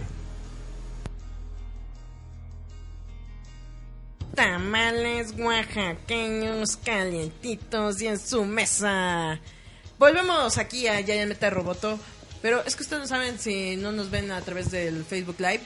Estamos hablando de los Transformers. Es que los Transformers tienen una historia muy bonita que la mayoría de la gente no entiende. Más que nada porque creo que las películas gringas nada más veían a Mega Fox ahí. ¿No? Inclinarse, pero. Transformers fue la última vez que escuchamos a Linkin Park en el cine. No, pero o sea, estoy hablando de la animación y todo, carambas. De la historia detrás de. Tú estabas hablando de la tipa esta, ¿cómo se llama? Dije, dije, todo mundo veía Transformers nomás para ver a Megan Fox ahí inclinada. Es que ustedes no lo saben, pero hubo una década muy bonita llamada los 80 y los 90, donde los Transformers venían en unas cosas bien simpáticas, donde de repente veías que era un cassette y era un Transformer. Transformers. Veías más de un avión que y era un. Transformer. De ahí salieron muchos gags. Son de que- robots, luchan para destruir las fuerzas malas de los Decepticons. Transformers. Y tenía una música bien psicodélica, bien ochenterosa. Pero a ver, Eric, ¿tú sí te sabes la historia de los Transformers? Ah, sí, este, estaban unos robots en su planeta y dijeron, ¿saben qué? Me voy de aquí. Y se fueron. Y llegaron a la Tierra. Y luego, Y luego los villanos dijeron, ¿saben qué? Yo también me voy de aquí. Y se fueron a perseguir a los otros. No, la verdad no me sé la historia. Este, Transformers es una serie que se transmite en 1984, este, producida por Sunbow Animation y este Marvel. Irónicamente, este, esto fue por un trato que se hizo con Hasbro hace muchos años, creo que fue en el 82. Bueno, más bien fue mucho antes cuando Takara, que es una empresa de juguetes, empieza a vender este, empieza a comprarle la licencia de G.I. Joe y el G.I. Joe pues empezaron a ver que salía caro hacerlo y lo hacen transparente y le ponen otro nombre y luego del nombre lo cambian a otro porque sale muy caro cuando es la crisis de la- sí, pero ese es Microman después cuando lo hacen por la crisis de los energéticos el plástico se, se hace más caro entonces lo hacen Microman y luego de esa gama sacan una serie llamada y yo pensé, Da- ya ven, Diaclone. Don Ramón siempre tuvo la razón. Porque decía culpa de los energéticos. Ajá. Diaclone era una línea donde había robots ensamblables y otros que se transformaban en vehículos que se llamaban Car Robot. ¿Qué sucede? Que luego de cierto tiempo este Hasbro se lanza a una feria de juguete en Japón y ven estas figuritas. dicen, "Vamos a sacarlas". Pero tenemos un problema, compramos los derechos, pero ¿qué hacemos? Em, Así de, ah, qué cotorro. teníamos tratos con gente de Marvel. Y pues mandamos a uno de ellos, ¿no? Pues a ver, le llevo las figuritas. Y, oye, queremos hacer algo con esto, un cómic, una serie, algo así. Ponles nombres a estos monitos. Optimus Prime. Exacto, este, creo que el primero, creo Es que fue- Lola, la trailera ya estaba. Uno de los primeros nombres que agarró este escritor, es- creo que fue Starscream. Uno de los más controversiales fue Megatron, porque pues viene, se deriva del nombre Megatron, que es de lo que se mide una, unidad explosiva en una bomba. Primero se pensó que no se podía poner por eso, ¿no? Pero era bastante intimidante para hacer el malo. Ujú. Cosa irónica, Megatron en Diaclone no es malo. Ajá, Gun Robot, que es la versión japonesa, Gun Robot no es malo, es simplemente un robot pistola. Pero cuando llegó la pistola a Norteamérica, la vieron como que pues era el era el, el símbolo del mal y dijeron, esto es... Estados wow. Unidos y, y- y Australia no permiten esa, esa versión de Megatron porque pues, es una pistola por cuestiones de, de seguridad, ¿no? Pero tienen la NRA. Qué jalada, ¿no? Sí, no, eso es muy chistoso, ¿no? Ay, no, no, no se vayan a violentar nuestros chavitos que les damos pistolas con balines. Que se transforma en robot, ¿no? La serie sale en el 84, digo, para que ustedes vean que lo que están viendo como mi pequeño pony, que también es muy vieja, que Jenner es muy vieja, que Rosita Fresita es vieja, que, que este, que... Pero se dio su retocada. Pero, pero ese, ese Rainbow punto, estamos Bright. repitiendo ese, ese ciclo Los remakes. vez. Entonces, la serie pues son como cuatro, cuatro, tres temporadas, son tres temporadas y cuatro episodios de la cuarta que no pegó. En Japón sigue, pero Transformers también tiene su tiempo, este, pues ahora sí que al aire, o sea, son varias series las que le encaminaron desde Energon, Guerra de Bestias, este, No, y aparte, de las este, películas, ¿no? Eric no estaba tan mal, o sea, en serio, sí, vivían en su planeta, su planeta era Cybertron. Empieza a haber un problema entre los Transformers, que eran unos que eran los trabajadores godines y otros que eran los, los militares. Un día va a pasar, ¿eh? Aguas. Y, y de pronto los militares empiezan, empiezan a ponerse pues muy mandones con, con los, con los godines y de pronto los godines tienen que lanzarse en una guerrilla y es cuando se dividen entre Autobots y Decepticons. Entonces en un momento los Autobots recuperan, o sea, lo que es la el origen de su raza y deciden huir. Hagan Cuando una aquí huyen, en México, ¿no? Era que- Oficina o Libertad. Flojera. La cuarta transformación. Este, Ah, caray. Este, Ah, pero, caray. pero es chistoso, pero en ese ti- entonces los niños no podían acceder a esas figuras porque eran muy caras. Eran carísimas las figuras, más hasta la más chiquita era cara. Entonces, Inclusive Que mucho- la más chiquita eran los bochitos, ¿no? los minicars. Los minicars, los minicons eran los más caros. Bueno, eran caros, pero los normales eran aún más caros. Es más, todo ese lote que no se vendió aquí se fue a volar a Europa, que ahorita están muy cotizados. No, y es más, una de las cosas que pues, todo el mundo ya saben ahorita es que dicen, ah, no manches, o sea, Hasbro, Mattel, las grandes marcas. No, aquí en México Transformers llegó por medio de una empresa mexicana que era Plásticos Ah, yo, IGA. Yo pensé Lili. Ah. No era IGA. Ledy fue la de Star Wars, pero IGA fue la que trajo Plásticos, IGA fue la que trajo Transformers y algunos juguetitos. Para que vean, un- un- los mexicanos siempre innovando. En ese momento había mucha innovación por parte de los jugueteros mexicanos porque la versión, por lo menos la versión de la patrulla que es Prowl, la mexicana sí trae sus, sus estampitas de Policía Federal en español, cosa que en todo el mundo salió como este Federal Federal Patrol. No, este, sí.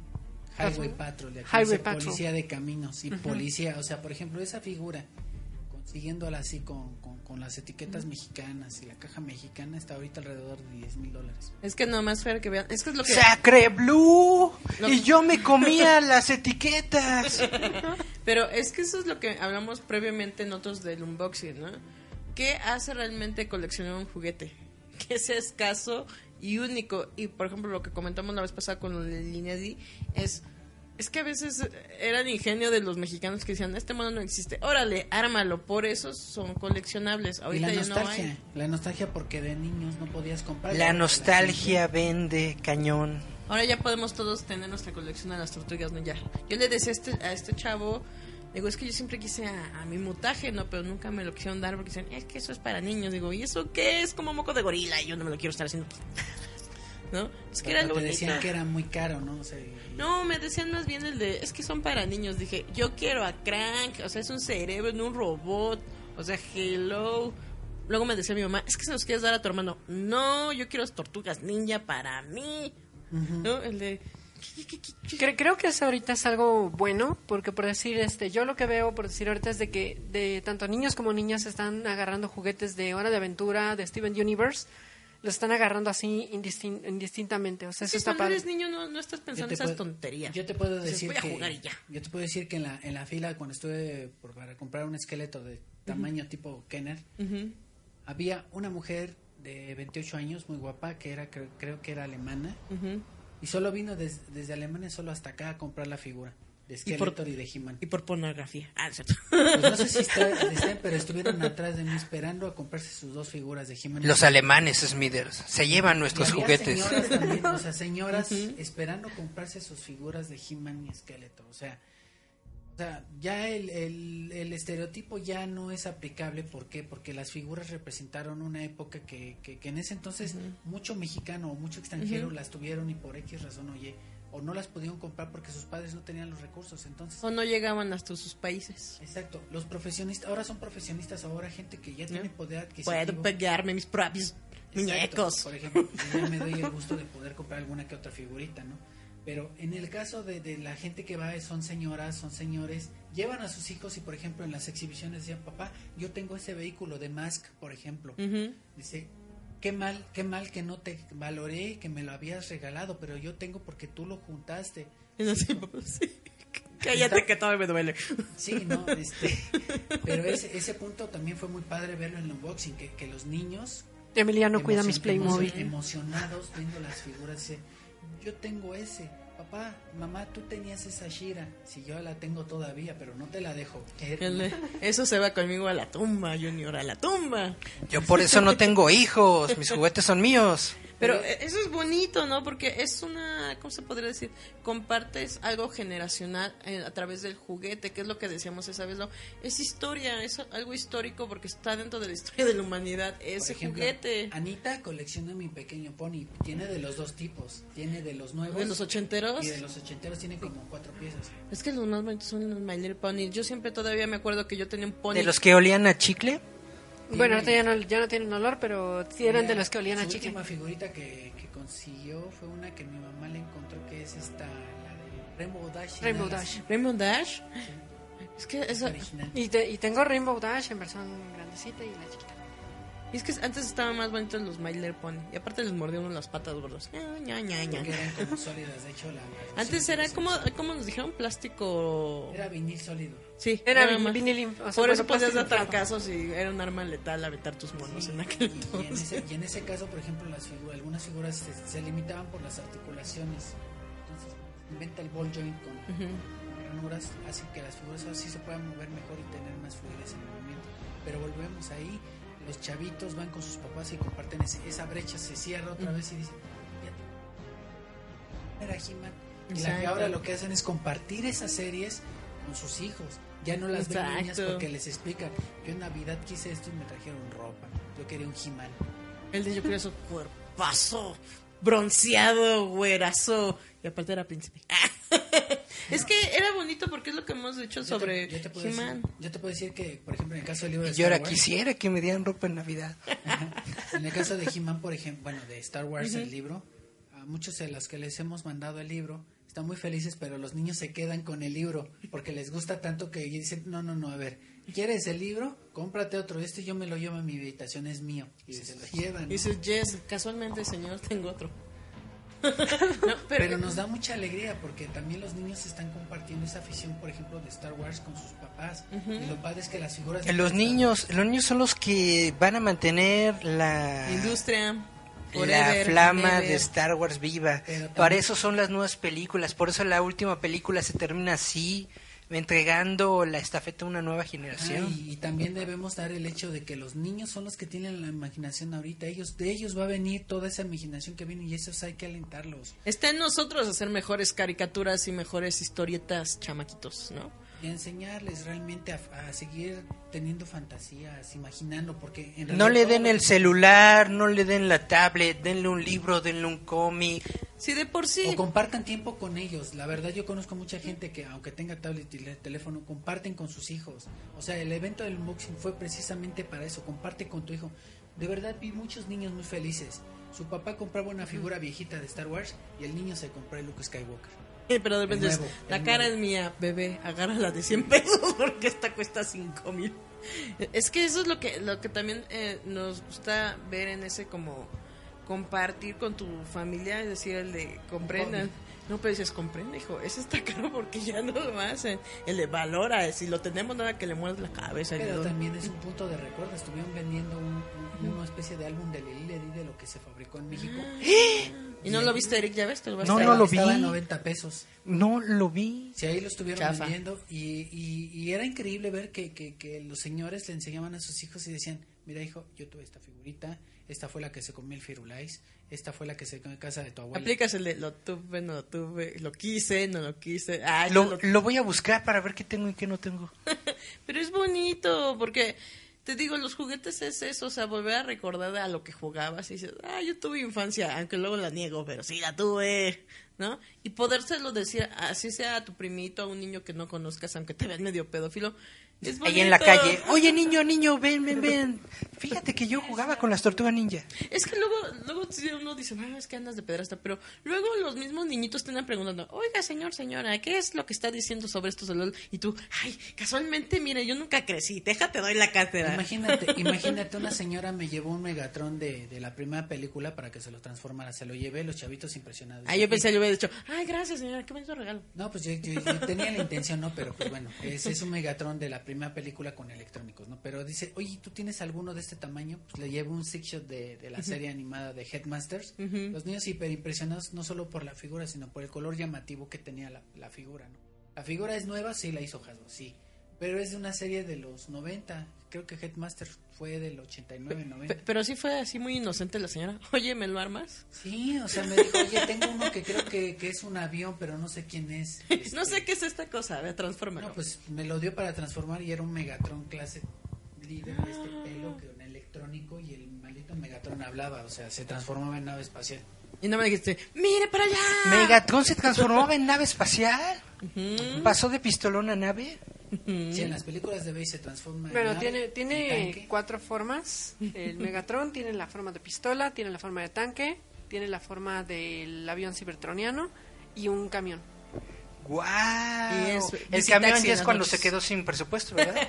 Bueno, No, camión, ese- ese- camión ese es cuando lo ocupa para huir. Ese es cuando lo reformatean, que se llama Galvatron, pero no supimos por qué rayos de repente vuelve a ser Megatron.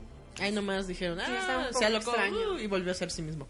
No, pero es que eso, es- eso es lo bonito que dijimos incluso sobre las caricaturas ochenteras. Los vuelves a ver y dices, es que está bien, pero dices, ay, qué aburrido. ¿No? son, De repente aburridas, son aburridas, pero también te recuerda lo que tú te ilusionabas en ese entonces por tener, porque los juguetes o de eran los caros. comerciales que decías, yo me acuerdo que lo veía y salía el comercial. O el tío Gamboín andaba ahí dando sus cosas de... anunciando los Playmobil. Exacto, o sea, de repente dices, ay, tengo de yabús bien gachos. Tía, tía, tía Gamboín, vámonos a corte. Hay que irnos a corte de chafa. Ahora sí, esta es la canción que pidió Eric. Esta sí la pedí yo. Se llama Rain. de Rain de Yoko Kano. Este es del anime Cowboy Vivo, chavitos. Para todos los que no han checado el anime de Cowboy Vivo, véanlo, es una genialidad. Spike representa la gente más cool que podrías un día llegar a ser. Yeah. Si no, por lo menos pueden intentar ser el Corgi. Ah, Regresamos. Cor- Cory Matthews. El Corgi. Esto es Giant Metal Roboto. Escúchanos a través de Radio Enciende tu Mente. I don't feel a thing, and I stop remembering. Today's just like moments turn to hours. Mother used to say, if you want, you'll find a way.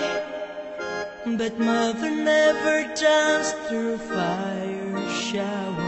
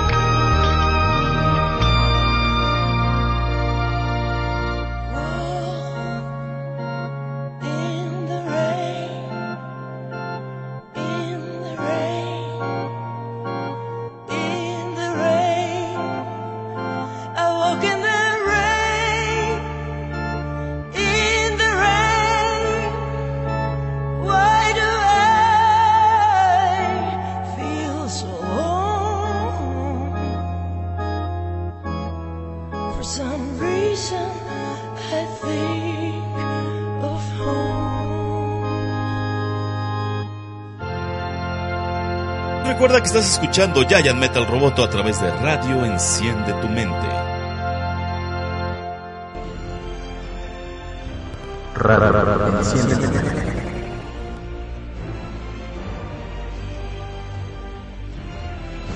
¿Cómo dices, Eric? Niño de cobre. Así es. No entiendo nada de matemáticas, pero sí las monografías. ¿No? Que era acá. Es que estaba guapetón en el vaquero galáctico, ¿eh? Era, era el sexy de ahí. Aunque no. Es que era como vulgarzón, era de esos hombres pelados. Ay. Por eso Te- lo metían así como... te este, movía. por eso lo relacionaban con Lupe Esparza, ¿no? Ah, bueno, sí, es que también el Bravestar, o sea, era un hombre grandote, fornido, trabajador, ¿no?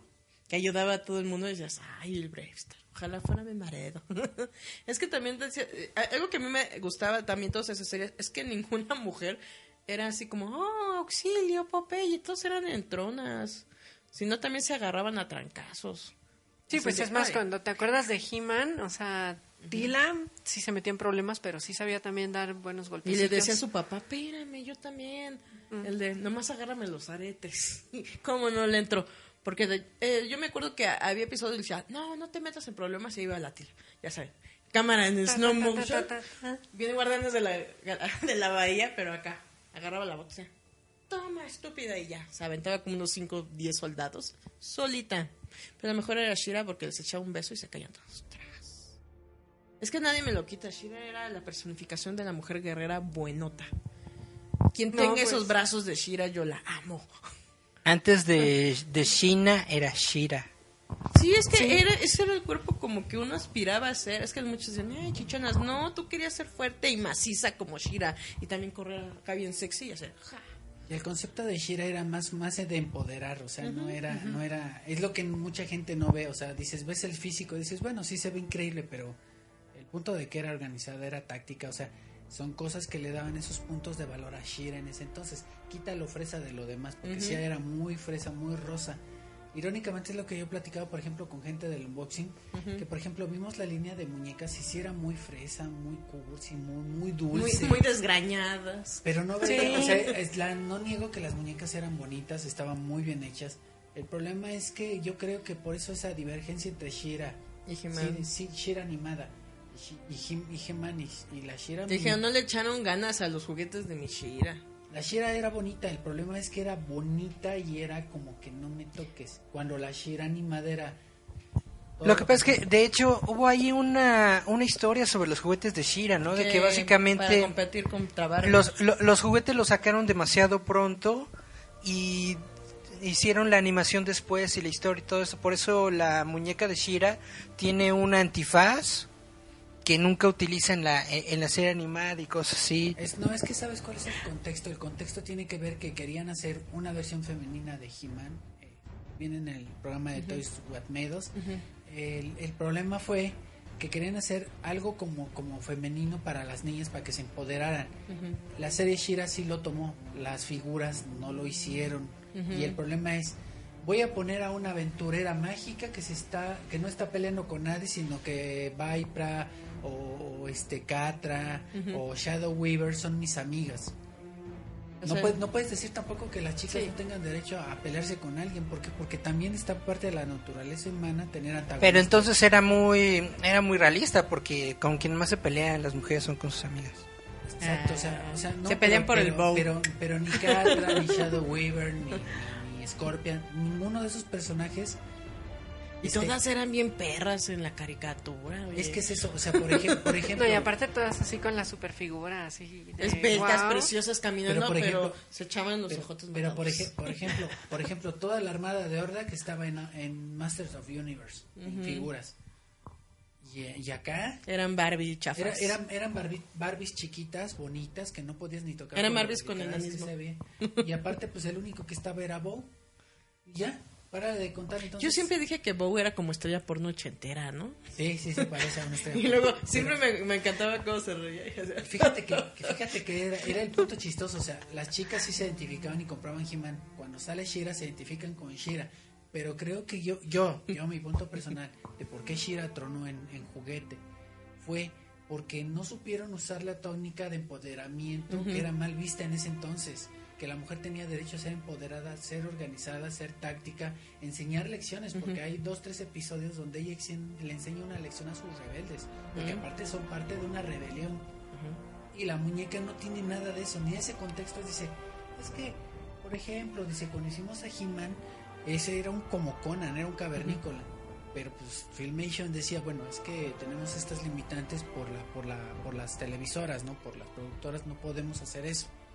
Y cuando sale Shira, pues es un golpe, un golpe tan duro que dicen, bueno, es que ahora ya no puedo tocar el planteamiento que yo tenía de algo hermoso y dulce, porque era muy parecido a mi pequeño pony del entonces. Entonces, no puedo hacer que Catra sea mi mejor amiga cuando en la serie me quiera hacer pedazos, ¿no?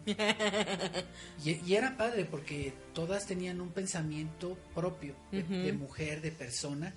No- eran bien lideresas también, no se dejaban. y no era y no eran de cuidar la imagen. No eran de cuidar, "Ay, me voy a cuidar la figura y el plumero y todo. No, haz de cuenta el traje de baño de repente en las peleas ya era tanga.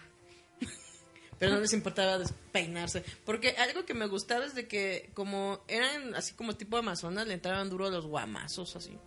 Y yo decía, ¡pah! luego se agarraban a casos. Pero las muñecas no tenían esa imagen, esa es una imagen Como- demasiado rosa. que- Como Stacy Malibu. Fíjate que algo De hecho, muchas de las animaciones de He-Man se repetían, pero para, para Shira, los golpes y cosas así. Pues siempre ponían igual a Shira golpeando de frente. Lo que nos explicaba el animador era de que, pues obviamente con un presupuesto de 10 mil dólares por episodio no se podía producir tanto porque era muy caro producir animación. Entonces, ¿qué hacían? Primero hacían la- el movimiento con rotoscopía, o sea, foto, este, fotografiaban y filmaban una persona con esas complexiones y se tomaba para dibujar los cuadros. Y posteriormente esos cuadros se reciclaban en cada episodio, no se metían en porcentaje todos esos en un episodio, pero Y- sí reciclaban. Y, y eso es cuando dices, lo que callamos los animadores. El de, Mire, fíjese, éramos muy pobres nosotros. Pero es que toda la industria de la explotados". animación en esas épocas, en los ochentas, No, todavía en desde- los de hoy. noventas, Desde, desde Disney, de hecho, era, desde era Disney. reciclaje. Porque la, en la animación es cara, o sea, producir animación en ese entonces era muy caro. Es más, inclusive. En Disney ni se diga, en las mismas películas animadas de Disney hay muchas veces en las que reciclan más, por ejemplo, Filmation- secuencias completas. Y Filmation eran una familia que se dedicaban a hacer caricaturas. Les, les pidieron de favor la animación porque, pues, cuando quisieron venderla a, este, a Toys R Us, que, Ujú. que, pues ya, ya valió gorro Igual. les, les ofrecieron este el comic book, pero ellos decían, pues es para niños de 5 años. Y sí, la caja decía para niños de 5 años. Los niños de 5 años no leen. Pero ven, monito. Perdón, pero ese cómic estaba demasiado denso para un niño de 5 años. Exacto, entonces- Porque yo tenía 5 años y lo Ojo, leía y decía, what the fuck. Aparte, ojo, ese librito, ese cómic no viene en las figuras que sacó este, este, este Super 7 porque nos comentaron que por derechos los derechos los tiene otras, otra, otra persona y otra empresa, por eso no los pudo sacar. Entonces, esos cómics era- eran una especie de cosa muy torpe porque pues lo sacaron de la manga, ¿no? Y cuando dijeron los de Toys R Us, pero los niños no leen, ¿qué me vas a ofrecer? Un especial de una hora. Y así como, "Ah, espérame. Eso fueron con Filmation. Filmation tenía fama de reciclar desde entonces, que era barato. Pero es, es que eso es lo que yo siempre les digo a todas las personas. Hay un mundo escabroso detrás de todos los monitos que ustedes ven. Buscas bajar, buscas bajar costos porque en todo lo que es el área de entretenimiento siempre vas a buscar bajar costos para que la producción salga lo mejor posible y lo más barata también. ¿Por qué? Porque esos costos se pueden ser para el siguiente episodio o para obtener, este, no sé, detalles técnicos o material que necesites. Ese se le llama optimización de recursos. Pe- Pero eso, es- eso es lo bonito. What you say. ¿No? Es cuando dicen, es que yo quiero hacer caricaturas. Tú no sabes el pacto que estás haciendo, niño. No quiero hacer caricaturas. Tú no sabes el pacto.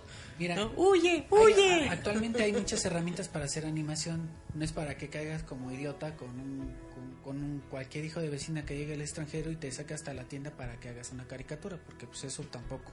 Y hay gente que sí las, las explotan para que en una semana les hagan cinco minutos de animación. Y yo hasta digo, premio deberían de darle No, a esa persona. dinero, digo. También se ofrecen, este, hay muchas opciones digitales, digo. Ahorita ya se hizo un poquito más barata, pero obviamente lo que es tardado es el tiempo de producción.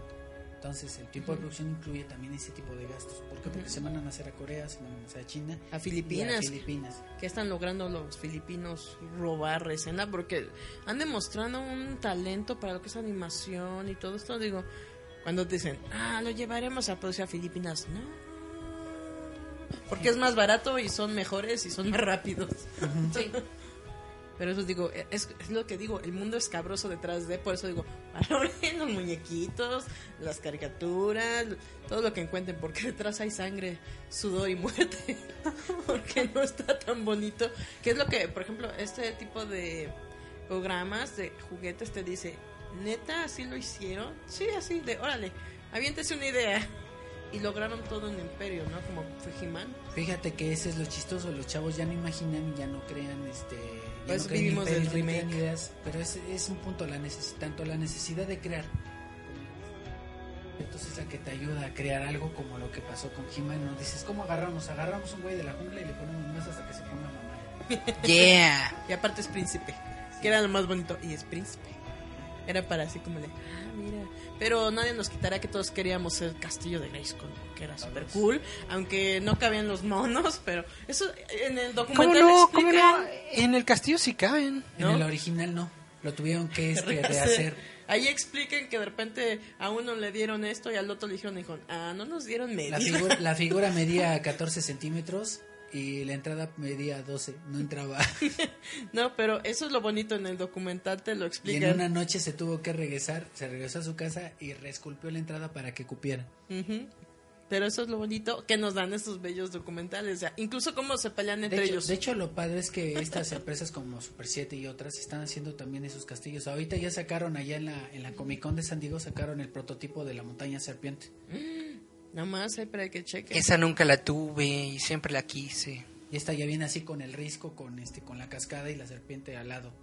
Para que juegues así. Ta, tarara, ta, ta. Es que también lo bonito era acomodar todos Porque tus era muy. dentro. Era, era como que muy gacho tener que guardar esqueleto en el castillo Grayskull. Porque decían, no, what the fuck, él no puede estar en el castillo, se va a robar Es- los secretos. Está durmiendo con el enemigo. Pero era bonito, o sea, cuando toda la gente tenía toda la colección, guardar la catapulta, las armas, los monos y que sonara. ah, Que lo. Usted no lo sabe, pero uno lo ponía así escosadito, paraba otros monos y lo parabas y no. Que todo se caía caía. todo. ¡Rayos! y ya cuando, pues obviamente lo abrías, ya te caía todo, ¿no? Yo me acuerdo hace como que había sido unos 15 años en, en un mercado estaban vendiendo toda la colección de He-Man. El señor estaba vendiendo en mil pesos. Pues dijo, ah, ya no la quiero. Y fue en un día de Reyes. Y hubiera Toda la visto colección de He-Man en mil toda. pesos. Nos hubiéramos cooperado y nos la repartíamos. Pero todavía el señor dijo, es que ya es mía, pero pues que la tenga un chavito ahora que es día de Reyes. Yo, señor, usted perdió mucho dinero. Una colección completa. Ay, no más. Es como la colección de los Thundercats. Es de esas que ojalá un día tus ojitos te de- permitan verla De completa. los Thundercats, ¿sabes qué yo quiero? El Snarf, lo sabía. Los anillos. Los anillos tenían una pila que los colocabas en la parte de atrás para que los ojos de los Thundercats brillaban. Todos los anillos los perdí. Tengo mis mis figuras de los Thundercats, pero no tengo ningún anillo. No lo puedes activar. Es un misterio, ¿no? De la semana. Puedes checar ahí en el, en el Rock Show, y además el aniversario ya se acerca, creo que es el 25. Para que vayas. Lo puedes checar reino por porque- unos anillos Thundercats. Ah, sí, es cierto, ustedes iban a hablar de un evento, ¿no? Ajá. Algo así, es- este, deja- déjala, busco. Antes de que se nos olvide, hay que darle Sí, promoción. Porque vamos a estar este, el 18 y el 19. Chan, chan, chan. Pero sí, ojalá. eh, Y porque algo que yo le dije en ese momento a, a don Elías y a don Tobalín, lo bonito de la unboxing es precisamente que tus ojitos, 30 años después, puedan ver esos juguetitos tan bonitos que te hicieron brillar. Aquella Navidad, aquel cumpleaños, ¿no? Y dije, este, yo quería ese y me lo compraron. O a lo mejor lo Esa es la nostalgia que mantiene vivas a empresas como Super 7. Exacto. Y es, pero que te a digan. todas, a toda la mayor parte del entretenimiento actual, porque mi Little Pony también se mantiene de los de las señoras y, lo- y la gente que le gusta. Y es, por ejemplo, lo que le- les comentaba. My Little ellos. Pony se, se mantiene de los brownies No, de todo, de todo. que le quieren dar a la Twilight no sé qué. no, es que esa no era la chida. El evento se llama este Expo Unicon. Se Ajá. llevará a cabo el 18 y 19 de agosto en Startup México. Es, la dirección es Ignacio Allende, número 21, Colonia Ampliación, Torre Blanca, Calzada Legaria, Miguel Hidalgo. Que estaba por qué metro Tacuba. Sí, por. Metro Tacuba, 10 minutos. Este, también daremos una conferencia el 19 y bueno, también tengo aquí así un aviso atento. Si ustedes tienen publicaciones que yo ya he hecho, por ejemplo, números de chicas trabajadoras, números de Animation, porque yo fui la editora de esa revista, eh, historia de Anna Zeppelin que se vende en la nave de los mitos, El cómic de King of Fighters. el cómic de King of Fighters, el neocomic, ¿Valen los domos? Los domo también, bueno, si tiene algún con una ilustración mía. Y este, los Salary Girl o alguna otra publicación de, no sé, chicas trabajadoras, ¿qué más? Es, eh, Este, el libro, pues la guía de la guía la guía- clandestina. Si ustedes tienen la guía clandestina, pueden pasar a la mesa y se los firmo sin costo alguno. El de ¿cuál? 1500. Ah, no, es cierto. No, esa, es- esa no soy yo con nada. No, pero es que eh, eso es lo bonito, que tú sí puedes decir, lleven lo que yo hice, órale. ¿No? A lo mejor te llevan alguna cosa curiosa. Eso estaría bonito que te sorprendieran, que dijeras, ese ya no me acordaba que yo lo hice. No, y a mí no me avergüenza decir lo que hice porque pues a final de cuentas es, algo que se quedó y a la gente le gustó. Digo, ¿por qué no decirlo? ¿Por qué negarlo? Pero es lo más bonito decir el de, ¿vienes a Chechina algo, no? Yo la hice y todavía te causa temblores. Todavía te sorprende. Sí, porque es que ah, te digo que lo que tenía chicas trabajadoras es de que estaban demasiado bonitas, demasiado kawaiis antes de que la gente supiera que era kawaii.